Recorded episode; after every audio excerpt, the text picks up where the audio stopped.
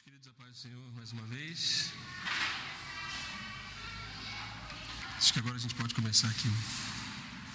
Juízes capítulo 18. Ao meio da revista corrigida.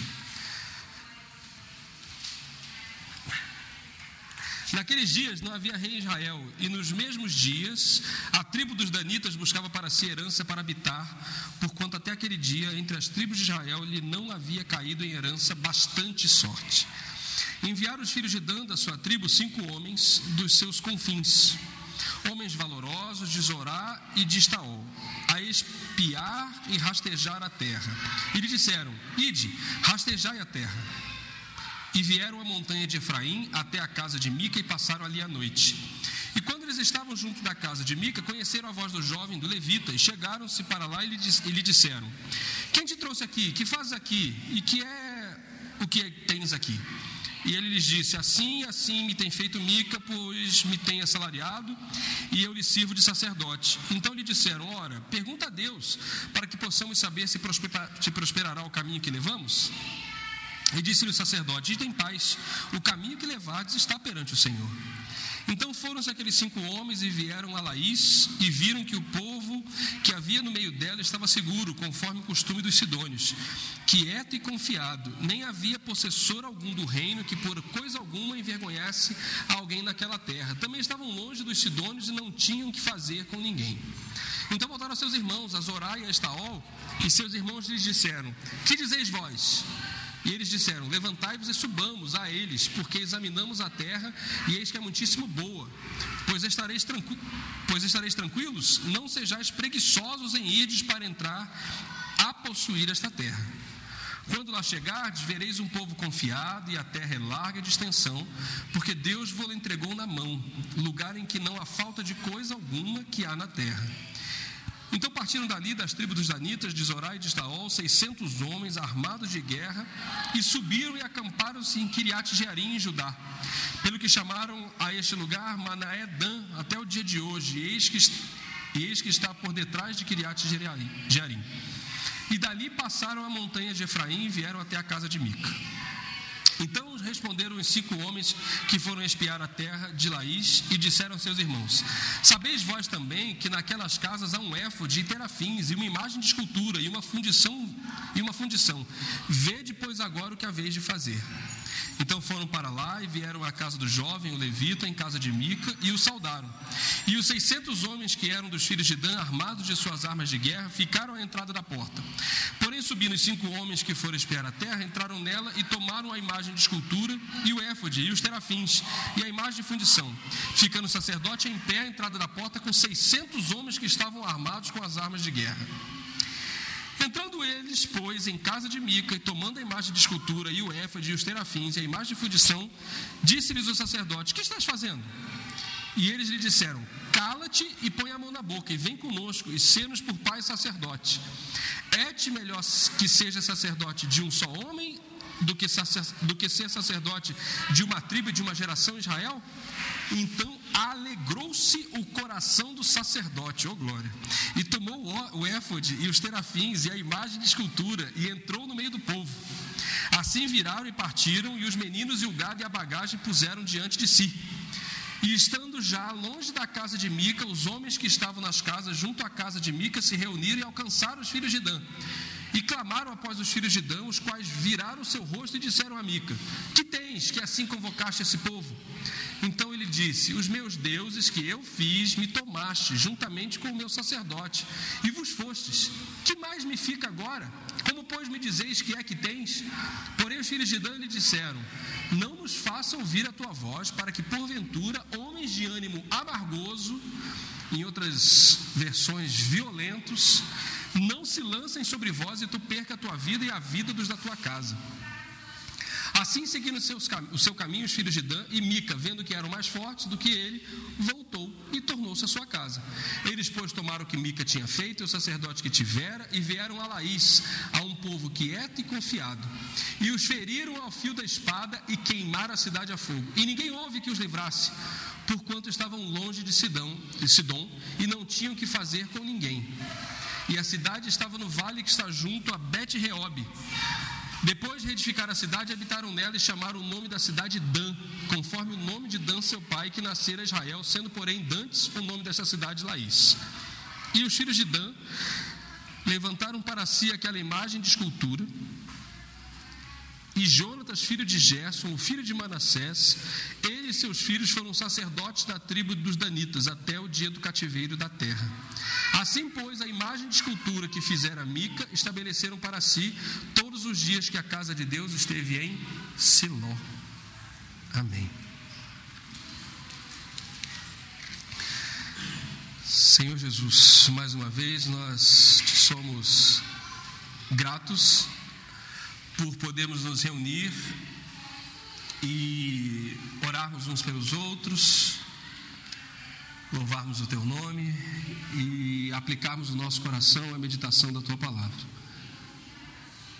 Que o teu Espírito nos guie, que o Senhor leve a nossa mente cativa à tua, cativa a mente de Cristo, para que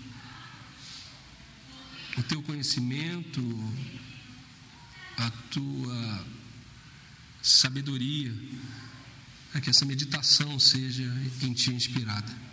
Em nome de Jesus. Amém. Esses últimos domingos, é, esse lema, esse bordão do livro de Juízes tem ficado cada vez mais repetitivo. No domingo passado, o versículo 7 do capítulo 17 diz assim: 6, eh, perdão, 6 do 17. E naqueles dias não havia rei em Israel, cada qual fazia o que parecia direito aos seus olhos.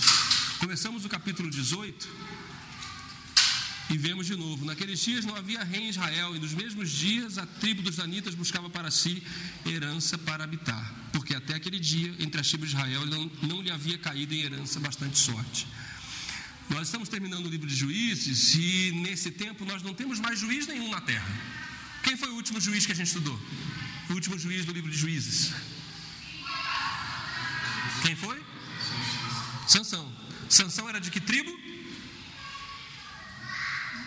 Sansão era da tribo de de Dan. E o texto continua é, depois da morte de Sansão, que se faz no capítulo 16, contando um pouco da história de como os danitas conquistaram um pouco mais do seu pedaço de terra. Se nós voltarmos a Josué capítulo 18, é 18? Josué capítulo 18, quando, perdão, 19, quando é, Josué reparte a terra ao povo, ele, a partir do versículo 40, ele reparte a, a herança de Dan. Ele diz assim: ó, a sétima sorte saiu a tribo dos filhos de Dan, segundo as suas famílias. E aí ele cita um monte de cidades, e diz assim em versículo 47: Saiu, porém, pequeno termo aos filhos de Dan, pelo que subiram os filhos de Dan e pelejaram contra Lezém, e a tomaram e a feriram ao fio da espada, e a possuíram e habitaram nela. E a Lezém chamaram Dan, conforme o nome de Dan, seu pai. Ora, Josué diz que o nome da cidade é Lezém, já que em Juízes a gente lê que o nome da cidade é Laís, mas é a mesma cidade porque ela se torna a cidade de Dan. Percebem que parece que Josué e Juízes foram escritos é, num momento posterior, porque o bordão diz: e naqueles tempos não havia rei em Israel. Ou seja, houve um tempo em que houve rei em Israel, e quem escreveu Juízes ou estava depois do tempo da monarquia, ou estava pelo menos no tempo da monarquia. Porque essa informação é relevante para a gente entender o contexto do que a gente está tá dizendo. O versículo 31, que é o último que a gente leu do capítulo 18, diz assim: não, não, o 30, perdão. Diz assim: E os filhos de Dan levantaram para si aquela imagem de escultura, e Jonatas, filho de Gerson, filho de Manassés, ele e seus filhos foram sacerdotes da tribo dos Danitas até o dia do cativeiro da terra. Opa! Cativeiro da terra? Quando foi o cativeiro? O cativeiro foi depois de pelo menos 300 ou 400 anos de monarquia. Nós estamos falando de mais ou menos 1000, 1200 antes de Cristo. Me parece que esses textos foram escritos, a tomar pelo que a gente acabou de ler, pelo menos que o seu escritor tinha o conhecimento do cativeiro.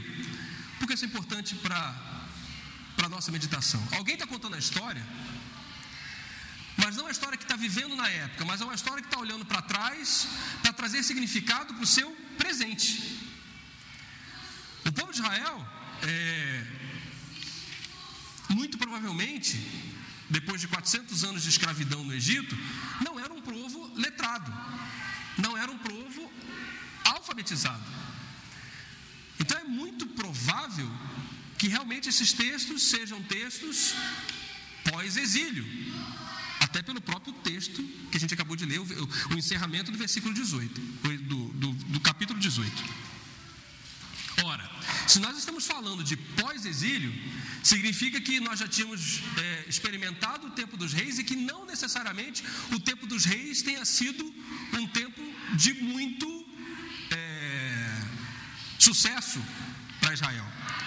Mas era o melhor do que o tempo dos juízes. Então é como se alguém olhasse para trás e falasse assim: bom, é, vamos pensar na ditadura. A ditadura foi algo Brasil? Foi algo bom ou foi algo ruim? Ora, escrevendo imediatamente após a, a ditadura, escrevendo no período da redemocratização, a unanimidade seria: a, a ditadura foi um tempo ruim, tempo lesi, le, é, é, que, que, lesou a pátria, um tempo que cesseou liberdades, um tempo em que o, o Brasil sofreu. Mas graças a Deus nós conseguimos nos redemocratizar. Olhando 30 e tantos anos depois, se a gente considerar que a ditadura acabou em, 30, em 85 e a gente está em 2018, ou seja, 33 anos depois, talvez a gente já comece a olhar a ditadura com outros olhos. Vai ser, olha, né, talvez ela não tenha sido tão ruim assim. Há muita coisa na ditadura que a gente poderia elogiar, apesar de continuar tendo algumas coisas que a gente ainda tem aqui é, é, mudar ou, ou, ou, ou é, corrigir na nossa cultura. Bom, Estamos olhando um texto de alguém que escreveu muito tempo depois. E aí a minha pergunta é: por que o compilador do livro de Juízes, ou os compiladores dos livros de Juízes, é, acharam essa história tão interessante a ponto de registrá-la? É uma história diferente, não é? É uma história que não. É, vamos lá, que não dialoga com a nossa percepção de cristianismo hoje. Ela começa com um povo reunido numa terra, acha que essa terra é pequena, que são os danitas, e eles falam o seguinte: olha, a gente está aqui meio apertado, a gente precisa crescer, a terra está toda aí. Vamos fazer o seguinte: vamos chamar uns caras aqui valentes nossos e vamos procurar alguma terra que esteja desocupada, alguma fazenda infrutífera, alguma região em que, apesar delas terem dono, é, a gente possa, de alguma forma, de uma maneira é, fácil, a gente possa tomá-la. E aí eles começam a passear pela terra, pela região ao redor, e aí eles passam uma noite nessa, é, nessa casa de, de Mica, do sacerdote de Mica. O sacerdote Mica a gente estudou no capítulo 17, era um, um rapaz, um jovem sacerdote, que morava nas regiões de Efraim e que decide procurar melhor sorte em outro lugar. Aos levitas, eles não tinham possessão no meio de Israel, eles tinham que viver né, foram 48 cidades estabelecidas, quatro cidades em cada, em cada uma das 12 tribos, é, em que eles tinham que, viver é, em função daquele, é, daquela tribo sendo, sendo sacerdote lá. E esse rapaz estava no local e ele falou assim: Ó, vou procurar um lugar melhor porque aqui a coisa não está muito boa. É o capítulo 17. E aí ele chega até Mica. E Mica é esse cara que rouba sua mãe 12, 12, 12 ou 13 quilos de prata. 13, olha lá, obrigado Lu. Rouba da sua mãe 13 quilos de prata. E quando a sua mãe começa a amaldiçoar a pessoa que roubou, ele pega e não, mãe, que isso? Não, não, não, precisa dessa maldição toda, não. Fui eu mesmo que roubei, está aqui o seu, o seu, sua prata de volta. E aí a mãe dele diz assim: Não, foi você, bendito, bendito és tu, meu filho, você é bendito do Senhor. Então, essa prata aqui, agora eu vou dedicar ao Senhor para que você seja sacerdote. É... E aí, esse Mica ele constrói para si, põe um dos seus filhos como seu próprio sacerdote, manda um ourives constru, construir ídolos em casa, e ele fala assim: Bom, meu caminho está indo bem, né? Eu agora já tenho um, um, sacerdote em casa, eu tenho ídolos, agora tudo me vai bem. E aí ele encontra esse Mica passeando, esse Mica não, esse, esse levita passeando, esse sacerdote passeando, e ele diz: Você não quer é, é, trabalhar aqui em casa? Olha, eu vou te dar 120 gramas de prata por ano, roupa, comida. Dou que você, você só precisa ser meu pai e meu sacerdote. Eu só preciso ter um levita, um sacerdote a quem eu possa servir. Isso é isso é o versículo o, o 10, é isso? Isso, então ele fica comigo e semi por pai sacerdote, a cada ano te darei 10 moedas de prata, 120 gramas, e vestuário e o teu sustento, e o levita entrou. E aí olha o versículo 13 como é que termina. termina. E Mica diz, agora sei que o Senhor me fará bem, porque tenho por levita um sacerdote. Olha que interessante, Mica termina dizendo, agora eu sei que vai dar tudo certo. E na verdade dá tudo errado. Ele é o capítulo 18 que a gente leu, ele é roubado do seu sacerdote, roubado dos seus ídolos e é ameaçado de morte por uma tribo que está passando para destruir uma outra terra. E eu fiquei pensando, falei assim, oh, que história mais truncada. É, qual a relevância desse povo depois do cativeiro? De novo, né? Por isso que a gente fez aquele, aquele começo de quando que esse texto foi escrito. Esse povo então está depois de olhar para o passado dele, falar assim: não, eu preciso registrar isso na nossa história. É, isso, esse é um fato importante na constituição de Israel como nação. E o que a primeira coisa que, que salta aos meus olhos é: nós temos um povo religioso, um povo que tem espiritualidade, um povo que tem é, que lida com o sobrenatural, que tem certo, como é que eu vou dizer, é, certo temor do mundo espiritual, mas que não é convertido. O Mica é um pagão no meio do povo de Israel.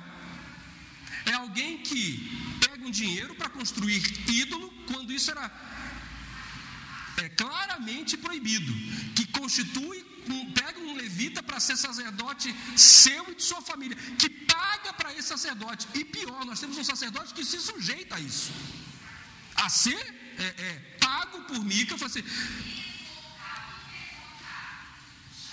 é como se um pastor hoje em dia aceitasse ser pago, é, receber dinheiro para poder abençoar um grupo específico de pessoas, é, ou uma família com muito dinheiro.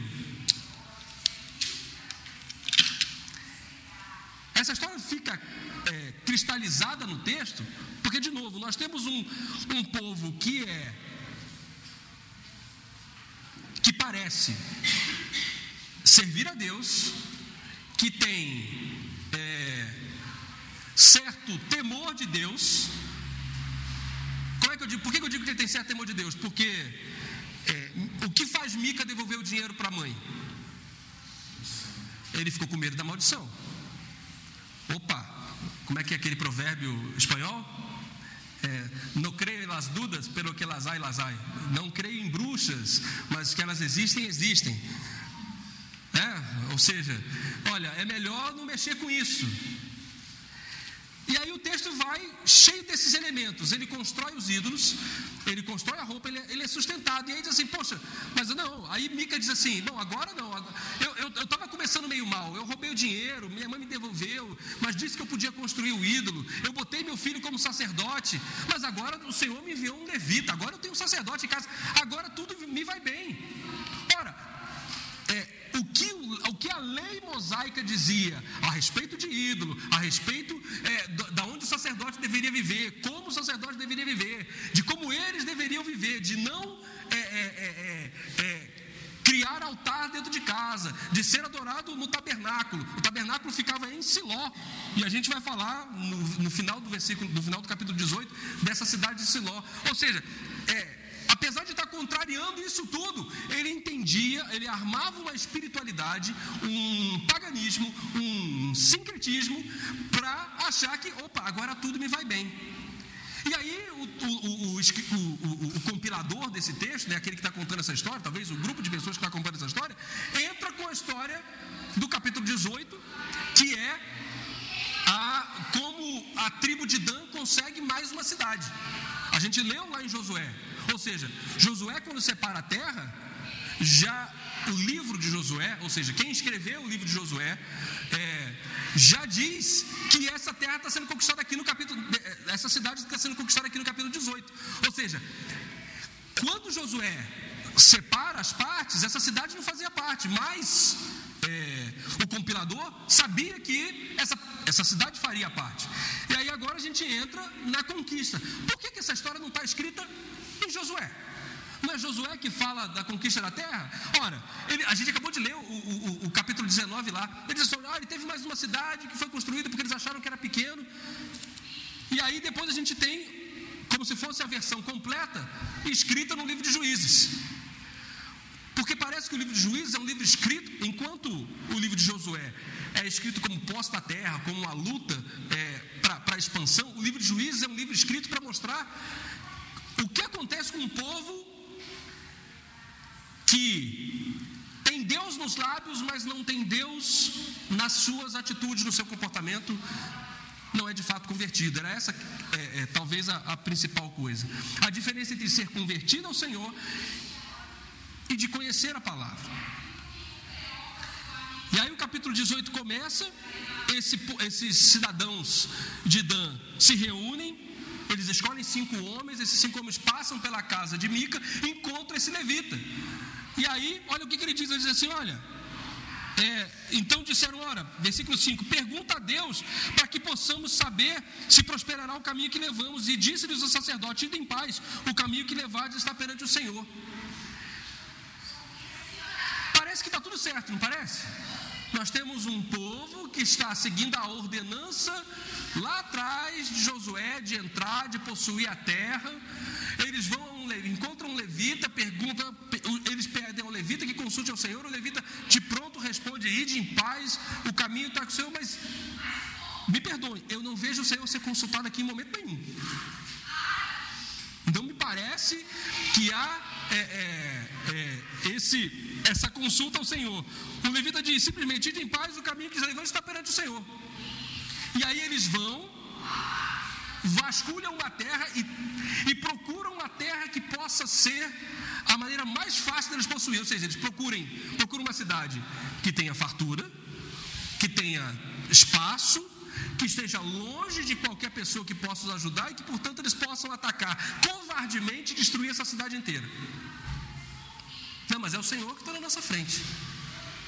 Perceba como a gente pode pegar a nossa forma de servir a Deus, as nossas é, liturgias, ou mesmo teologias, leituras que fazemos do texto e transformá-las em algo que não tem nada a ver com Deus. É eu gritando em cima e a Cintia gritando embaixo, tá? Competição boa. É, e aí o que acontece? Esses, esses cinco voltam, né? Para suas cidades e digam: olha, encontramos o local, vai ser barbada. Tem uma cidade chamada Laís. É uma cidade que deve pertencer aos Sidônios, mas eles estão tão longe dos Sidônios que não tem nem nenhum representante dos Sidônios lá para colher tributo. Eles estão abandonados, eles estão é, vivendo sozinhos, calma, um povo pacífico, um povo do bem, estão lá de boa e a gente vai ter muito sucesso se for para lá e destruir essa cidade. E aí eles juntam 600 homens e marcham e falam assim: agora, nós vamos para lá. E já vão com tudo. É, são 600 homens, é suas famílias, é sua bagagem, seu gado, seus filhos na frente, diz o texto, interessante, né? Eles, estão indo para. É, é difícil para mim não ver um paralelo com que, muitas vezes, com alguns movimentos que a gente vê hoje em dia.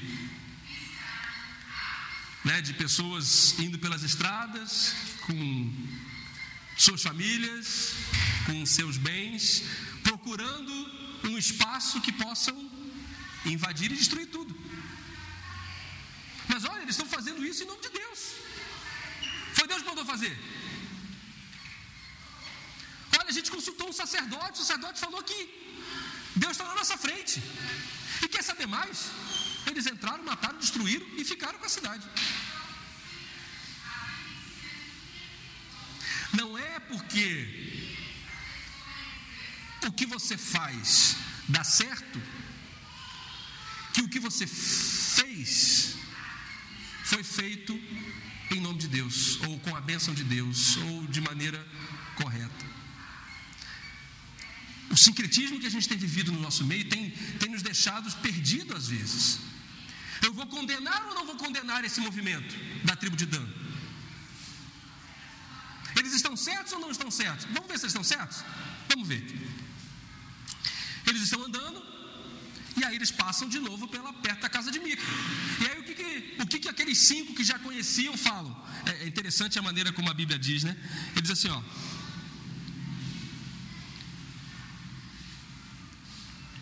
É, versículo 18: Entrando eles, pois, em casa de Mica e tomando a imagem. Não, perdão, é antes. É, é o versículo 14. Então responderam os cinco homens que foram esperar a terra de Laís e disseram a seus irmãos: Sabei vós que também naquelas casas há um éfode e terafins e uma imagem de escultura e uma de fundição. Vede, pois, agora o que é vez de fazer. É, parece que não há nada expresso, né? Vamos lá e vamos destruir. Não. E aí, o que, que vocês acham que a gente deve fazer? É, parece que o mal, ele não é expresso abertamente, ele parece que surge de uma. Como é que eu vou dizer, de, de, de um, de um espírito é, voluntarioso, não, de um espírito é, com animosidade, né, de, de, quem quer briga. E aí então foram para lá, versículo 15, vieram à casa do jovem, o levita em Mica, e o saudaram. E os 600 homens ficaram do lado de fora, na entrada da porta, e os cinco que ele já conhecia, que ele já tinha inclusive consultado a Deus por eles, entram na casa e roubam, e tomam a imagem, a escultura, o F dos terafins, a imagem de fundição, e o, homem, e o sacerdote fica na porta, é, com 600 homens que estavam armados com ele. Entrando eles, pois, em casa de Mique, tomando a imagem, e o F dos serafins, a imagem, disse-lhes o sacerdote, versículo 18: O que estás fazendo? Ora, naquele momento o sacerdote se sente é, aviltado. Eu falei: Não, peraí, né? eu consultei a Deus por vocês, mas agora vocês entram na minha casa e roubam. Roubam o quê? Roubo o meu ganha-pão. Como é que eu vou ficar aqui? Eu só sirvo para Mica porque ele tem esses esses ídolos aqui, vocês estão levando embora? Não, peraí, como é que fica isso? E aí a resposta: cala-te e põe a mão à boca, versículo 19, e vem conosco, sensacional, né? Aceita ser oprimido não só por um homem agora, agora você vai ser, aceitar ser servo de toda uma geração. Cala-te, põe a mão na boca e vem conosco, e seja por pai e sacerdote. É-te melhor que seja sacerdote de um homem só do que sacerdote de uma tribo de uma geração? Olha a lógica. Você quer ser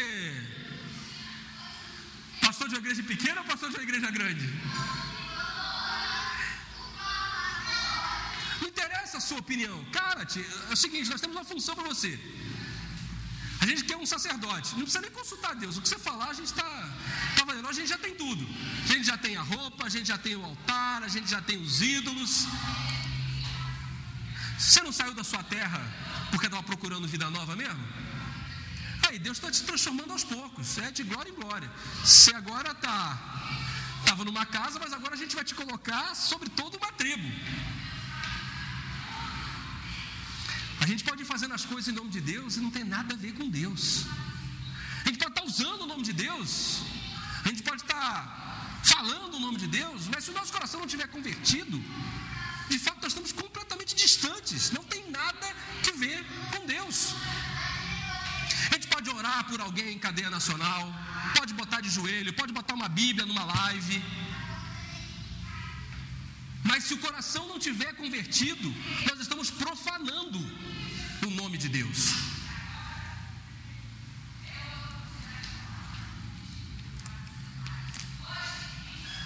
Esse texto foi deixado, imagino, por aqueles que viveram pós-exílio, para chocar, para despertar, para provocar os cidadãos, os, a nação de Israel, para dizer: nem tudo que você acha que está fazendo em nome de Deus, não é porque você tem um sacerdote, espaço religioso, que isso é abençoado por Deus, ou é feito em nome de Deus. Não é fácil, não é, não é, não é difícil é, é, encontrar os paralelos hoje em dia, né? Do quanto a gente tem se perdido nisso. Vamos continuar o texto. Vamos, que agora a gente vai encontrar um Mica de novo. Não, antes disso, o versículo 20. É sensacional. Versículo 20. Então alegrou-se o coração do sacerdote. Não é sensacional? Opa, eu estava achando que eu ia perder meu ganha-pão, eu estava achando que eu ia rodar. Mas vocês vão me levar? Eu vou. Estou facinho. E olha só, e continua. Então alegrou-se o coração do sacerdote, e ele mesmo toma o éfode, os terafins, a imagem de escultura, e entra no meio do povo. Agora eu faço parte de vocês, é isso aí. Está tudo certo. Agora o Senhor me fará prosperar. Agora E assim viraram e partiram, e os meninos, o gado, a bagagem, puseram diante de si. E vamos embora, povo. A gente está indo em direção à nossa terra prometida. Está tudo certo. Deus está conosco, nós temos os sacerdotes, nós temos os ídolos, e a gente vai chegar naquela cidade e aquele povo não vai resistir. Claro que não vai resistir, eles já tinham ido lá olhado. Não tinha ninguém, não tinha fortificação, não tinha exército não tinha ninguém para pedir socorro. E eles destroem e matam todo mundo.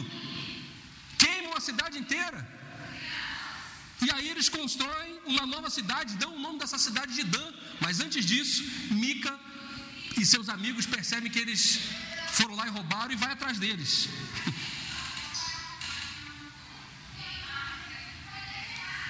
E estando já, versículo 22, lá, já longe da casa de Mica, os homens que estavam nas casas, junto à casa de Mica, se reuniram e alcançaram os filhos de Dan. Aqueles 600 homens armados, tão delicados, né, que entraram na casa do sacerdote, e disseram: Versículo 23: E clamaram os filhos de Dan, os quais viraram o rosto e disseram a Mica: Que tens assim para que convocaste esse povo? Oi? Vocês entraram na minha casa, levaram o sacerdote, levaram os e está perguntando por que eu estou indo atrás de vocês? É o que diz Mica. Então ele disse: Os meus deuses que eu fiz, os meus deuses que eu fiz, os meus deuses que eu fiz, olha que legal.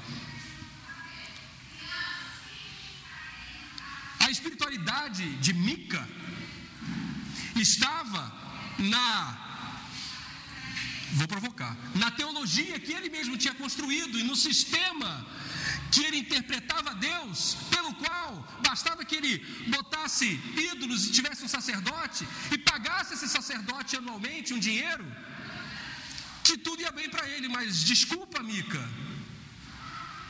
não.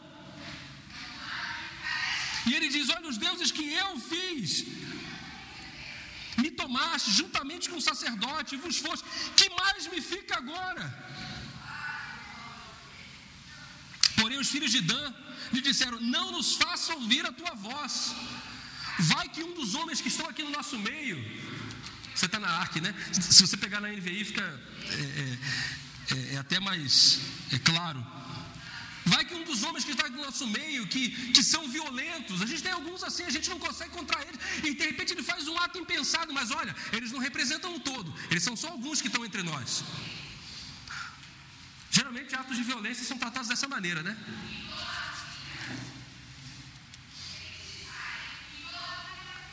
Os homens de Dan responderam, 25: Não discuta conosco, senão alguns homens de temperamento violento o atacarão. Você e sua família perderão a vida.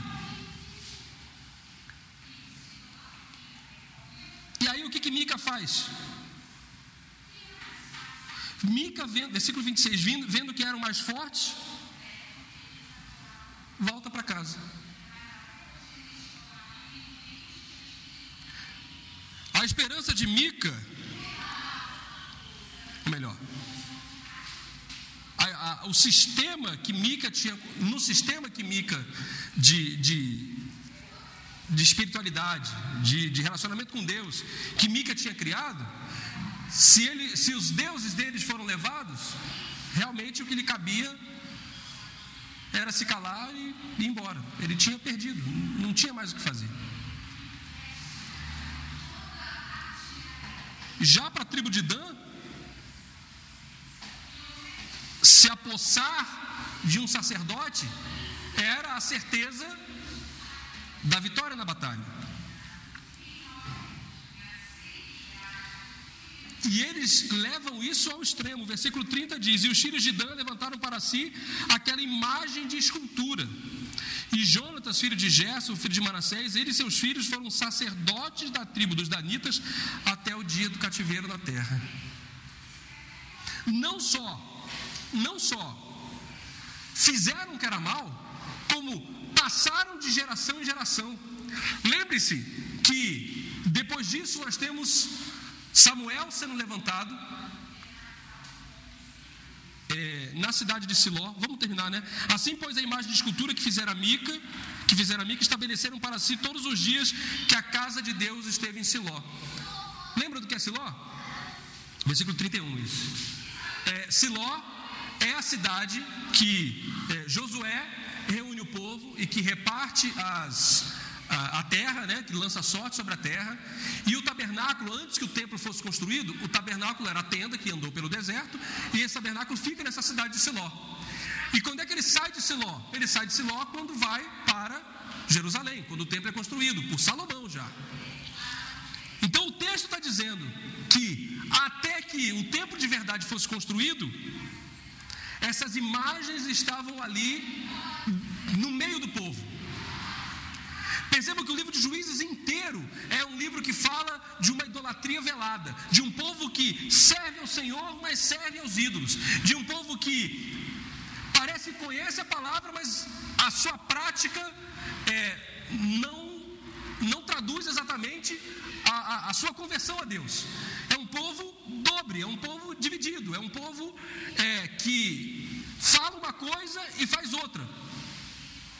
Um povo que se contamina com os ídolos que estão fora, é um povo que se contamina com os ídolos que vieram dos egípcios, é um povo que está contaminado com os ídolos que Raquel trouxe de Ur.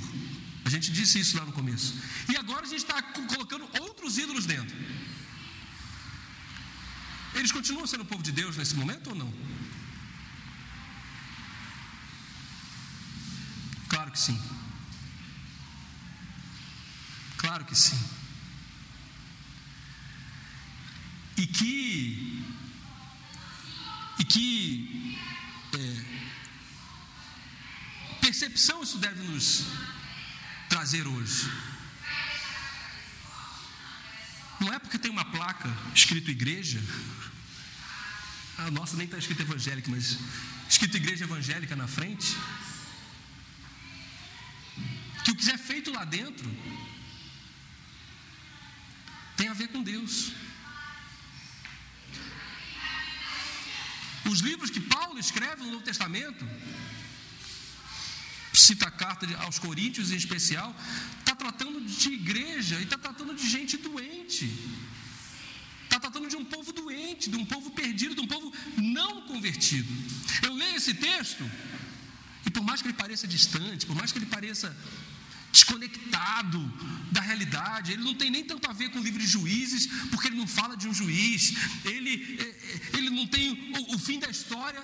Parece que houve uma vitória, mas não é uma vitória, porque ele fala da idolatria e diz que isso não se resolveu. Fala do cativeiro que o povo tem, ou seja, aponta para 400, 600 anos adiante. É, é uma história que desce com um gosto amargo na boca.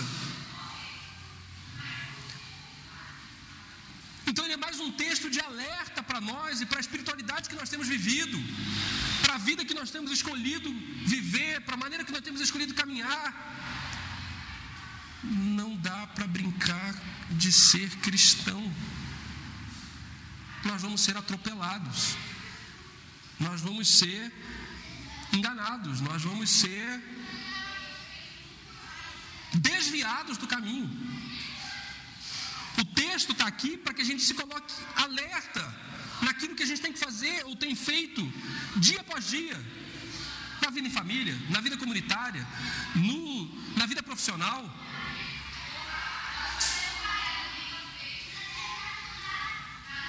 Tem um monte de coisa que parece ser de Deus. Parece ser correto. Não, mas tem um sacerdote lá. Eu vi. A gente pediu para consultar o Senhor. Não está certo.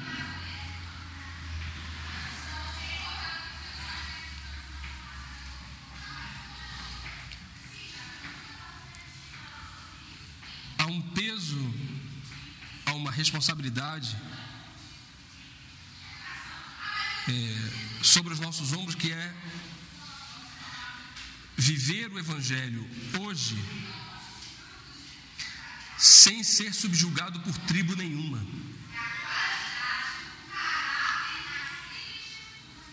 E entendam tribo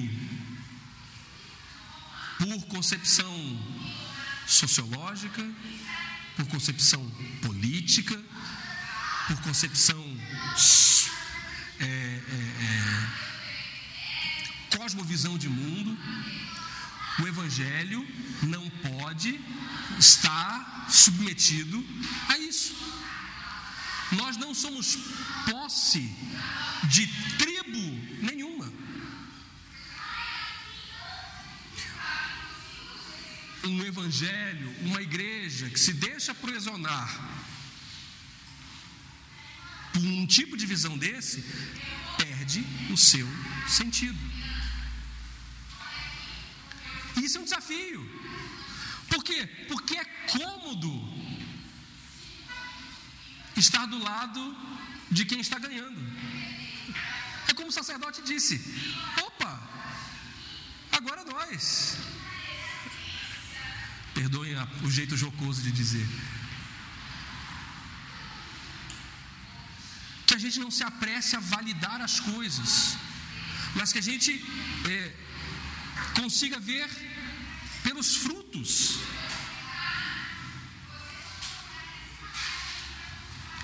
Se tomar covardemente a posse de alguém, a terra de alguém, a cidade de alguém, ainda que pareça ser em nome de Deus, possa ser questionado. Por outro lado, ter em suas fileiras homens violentos, opressores, também o é.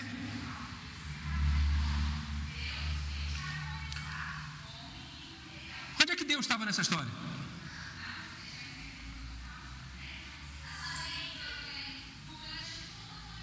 Onde é que Deus estava nessa história? Não sei. Aguardando a conversão do povo. O povo deixou de ser povo de Deus? Não deixou. Fez um monte de coisa errada? Fez.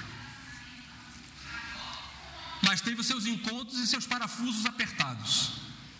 Sofreu. Foi levado cativo. Foi roubado.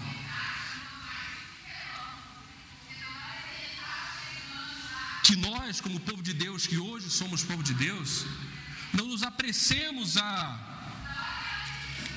a dizer, como disse o levita, vai, é o seu caminho do Senhor, está certo, é isso mesmo. Que a gente também reconheça que temos ídolos em casa que precisam ser tirados. E que esse tipo de idolatria é caminho de morte.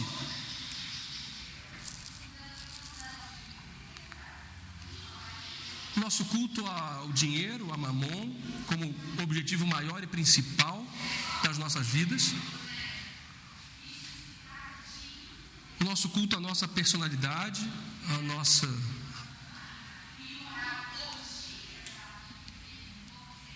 a nossa fama, ou aquilo que a gente possa fazer. O culto à nossa vaidade pessoal, é, levando a vida às vezes egoísta. Eu comecei lendo o texto de Coríntios.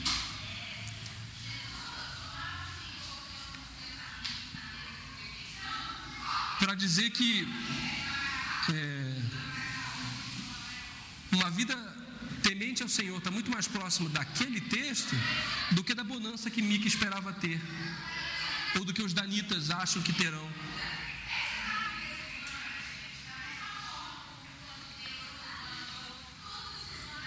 Mas parece que a gente tem depositado a nossa confiança em ídolos terrenos, em, em sacerdotes que, por estarem do nosso lado, trarão a bênção de Deus.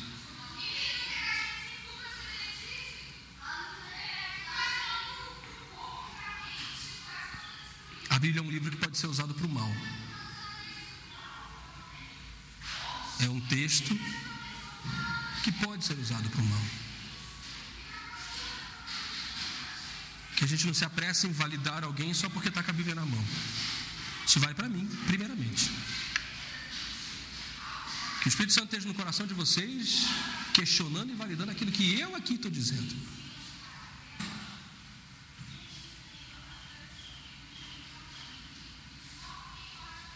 Que o sucesso em alguma área ou em alguma coisa não seja o a régua que meça a presença ou não de Deus naquilo. Alguém consegue me citar um versículo na Bíblia que tem a palavra sucesso?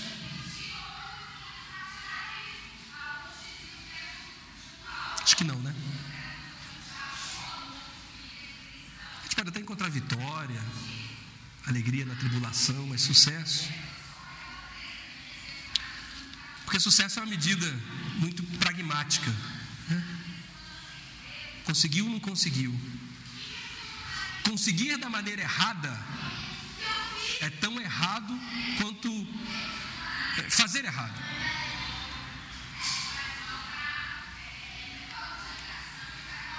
No cristianismo, os fins não justificam os meios. Mais ainda, mais importante do que você faz, do que, do que aquilo que você está fazendo, é a intenção por trás daquilo que você está fazendo. Paulo diz que alguns estão pregando para que ele sofra ainda mais, porque se o evangelho for mais pregado, ele será mais ainda culpado diante dos judeus de ter anunciado o evangelho. Alguns pregam por torpe ganância. Alguns pregam para ficar famosos. Mas está errado.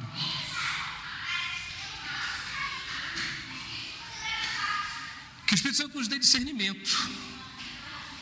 Que esse texto, por mais que seja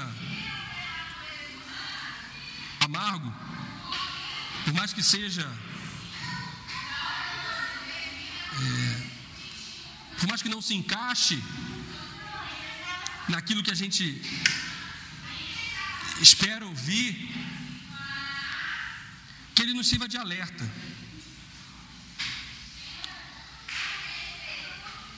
Mas deixa eu terminar dizendo para vocês: há esperança. O versículo 31 diz: Assim, pois, a imagem de escultura que fizeram a Mica, assim, pois, a imagem de escultura que fizeram a Mica, estabeleceram para si todos os dias que a casa de Deus esteve em Siló. Gênesis capítulo 49. Acho que é 49. Isso. Gênesis 49. Jacó está abençoando os seus filhos e dizendo o que cada um deles vai ter. E a partir do verso 8, ele começa a dizer da porção de Judá, o que vai acontecer com Judá. Você está na NVI, está na ARC, ótimo. Judá, Judá, a ti te louvarão os teus irmãos, a tua mão será sobre o pescoço dos seus inimigos, os filhos de teu pai a ti te inclinarão. Judá é um leãozinho, da presa subiste, filho meu, encurva-se e deita-se como um leão, e como um leão velho. Quem o despertará? O cetro não se apartará de Judá, nem o legislador dentre os seus pés, até que venha Siló. E a ele se congregarão os povos. Se alguém olhar numa versão diferente, se você conseguir fazer rapidinho, botar na NVI, só o versículo 10, a gente vai ver que em vez de Siló, O certo não se apartará de Judá, nem o bastão de comando de seus descendentes, até que venha aquele a quem ele pertence, e a ele as nações obedecerão. Uau! Siló é tomado como Jesus. Faz sentido? Eu até entendo que faça sentido. Mas eu acho que o tradutor é, ultrapassou alguns limites na sua tradução. Ele chegou, chegou a uma versão e não uma tradução. Mas olha que interessante. E agora eu vou provocá-los um pouco mais. Até que venha Siló. Vamos considerar como a maioria de nós é, entende ou aprendeu? Quem escreveu o Pentateuco? Moisés. Moisés. Ora, se foi Moisés que escreveu, então eles ainda não entraram em Israel. Não entraram, não toma, Israel não tomou a posse de Canaã ainda. Portanto, a cidade chamada Siló não existe. Certo? Né? Se querem, eles entraram na cidade. Então, na profecia que está aqui de Jacó, dizendo no capítulo 49, ele está dizendo: é, até que venha aquele. É, tudo bem, até que venha Siló. Siló é uma pessoa e não uma cidade. Mas onde é que fica o tabernáculo quando o povo entra em Israel? Na cidade chamada Siló. Parece que o povo fala assim: olha, a gente não quer uma pessoa, a gente quer uma cidade onde a gente possa adorar e ser o centro da nossa adoração. Por quê? Porque a gente vai poder estar perto dessa cidade. Só que lembra que eu disse que, muito provavelmente, muito provavelmente não, pelo menos Josué e Juízes, a gente pode afirmar a partir do texto, Juízes em especial, que o texto foi escrito depois do exílio. Por quê? Porque não só ele faz referência à monarquia, com o bordão, e naquele tempo ainda não havia rei Israel, naquele tempo não havia rei Israel, como ele diz que é, essa esse, esses ídolos criados por Mica estão ficaram na cidade de Dan até que o povo fosse levado para o exílio. E agora ele termina dizendo: enquanto a casa de Deus esteve em Siló. A promessa é linda. Era de respeito a Jesus. Só que o problema não era Siló ser uma pessoa ou ser uma cidade. O problema era o distanciamento do povo de Siló. A promessa é que o cetro não se aparta de Siló, mas nós temos um povo que se aparta de Siló. Cremos num Deus que continua governando, que tem o cetro em suas mãos. Mas isso não vai fazer diferença se nós estivermos afastados dele. Falando do ponto de vista da conversão da nossa vida. Se eu pensar em mundo, isso nos dá tranquilidade para continuarmos servindo ao Senhor. Eu não sei se é um tempo de derrota, de conquista, em que o povo está mais afastado ou está mais próximo. O Senhor continua governando. Mas do ponto de vista pessoal, a minha oração é que os meus altares, os meus ídolos, possam ser afastados para que eu esteja aos pés de Siló. Seja Siló aquele que vem, ou seja Siló o local a gente se reúne em nome de Jesus. Eles transformaram a promessa numa cidade. E a gente deve hoje fazer o contrário, né? Fazer com que de novo a promessa seja uma pessoa a quem a gente se converta. Que o Senhor, que pode ser chamado por Siló, continue sendo aquele que regra, que rege, que governa os nossos corações. Mais do que um local onde você vem adorar, mais do que é, liturgias com sacerdotes, com é, sacrifícios. Que esse governo seja pessoal, seja interior, seja submissão verdadeira e viva. Em nome de Jesus. Amém.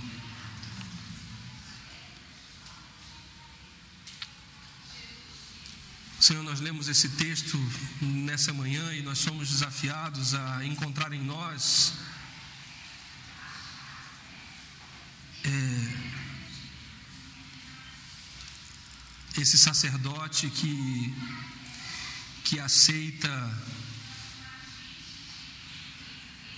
ou que tem sua vida governada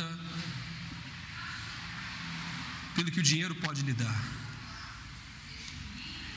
Esse sacerdote muda-se da sua cidade, vai servir a Mica, depois ele deixa de servir a Mica e vai servir a tribo de Dan.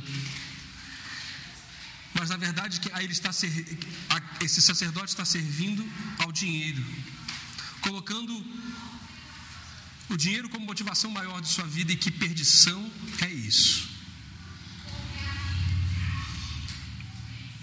Nessa história há também um Mica que acha que pode desobedecer expressamente aquilo que o Senhor diz, mas travestir essa sua desobediência de obediência ao construir um altar que se diz ao Senhor, ao trazer um sacerdote que se diz ao Senhor e achar que por isso vai se dar bem.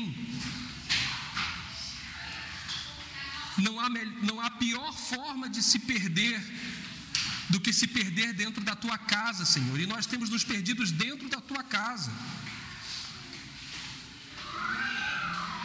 servindo a outros deuses dentro da tua casa, nos comprometendo e erigindo altares dentro da tua casa.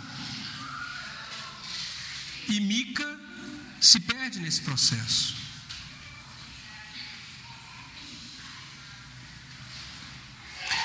E que também não sejamos como a multidão que, em nome de um objetivo que parecia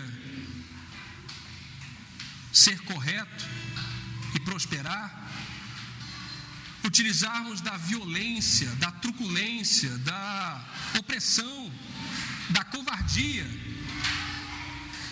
e chancelarmos isso ainda com o nome de Deus, como se fosse Deus que fizesse. Desperta a mim, desperta os meus irmãos, desperta a tua igreja, Senhor, em nome de Jesus.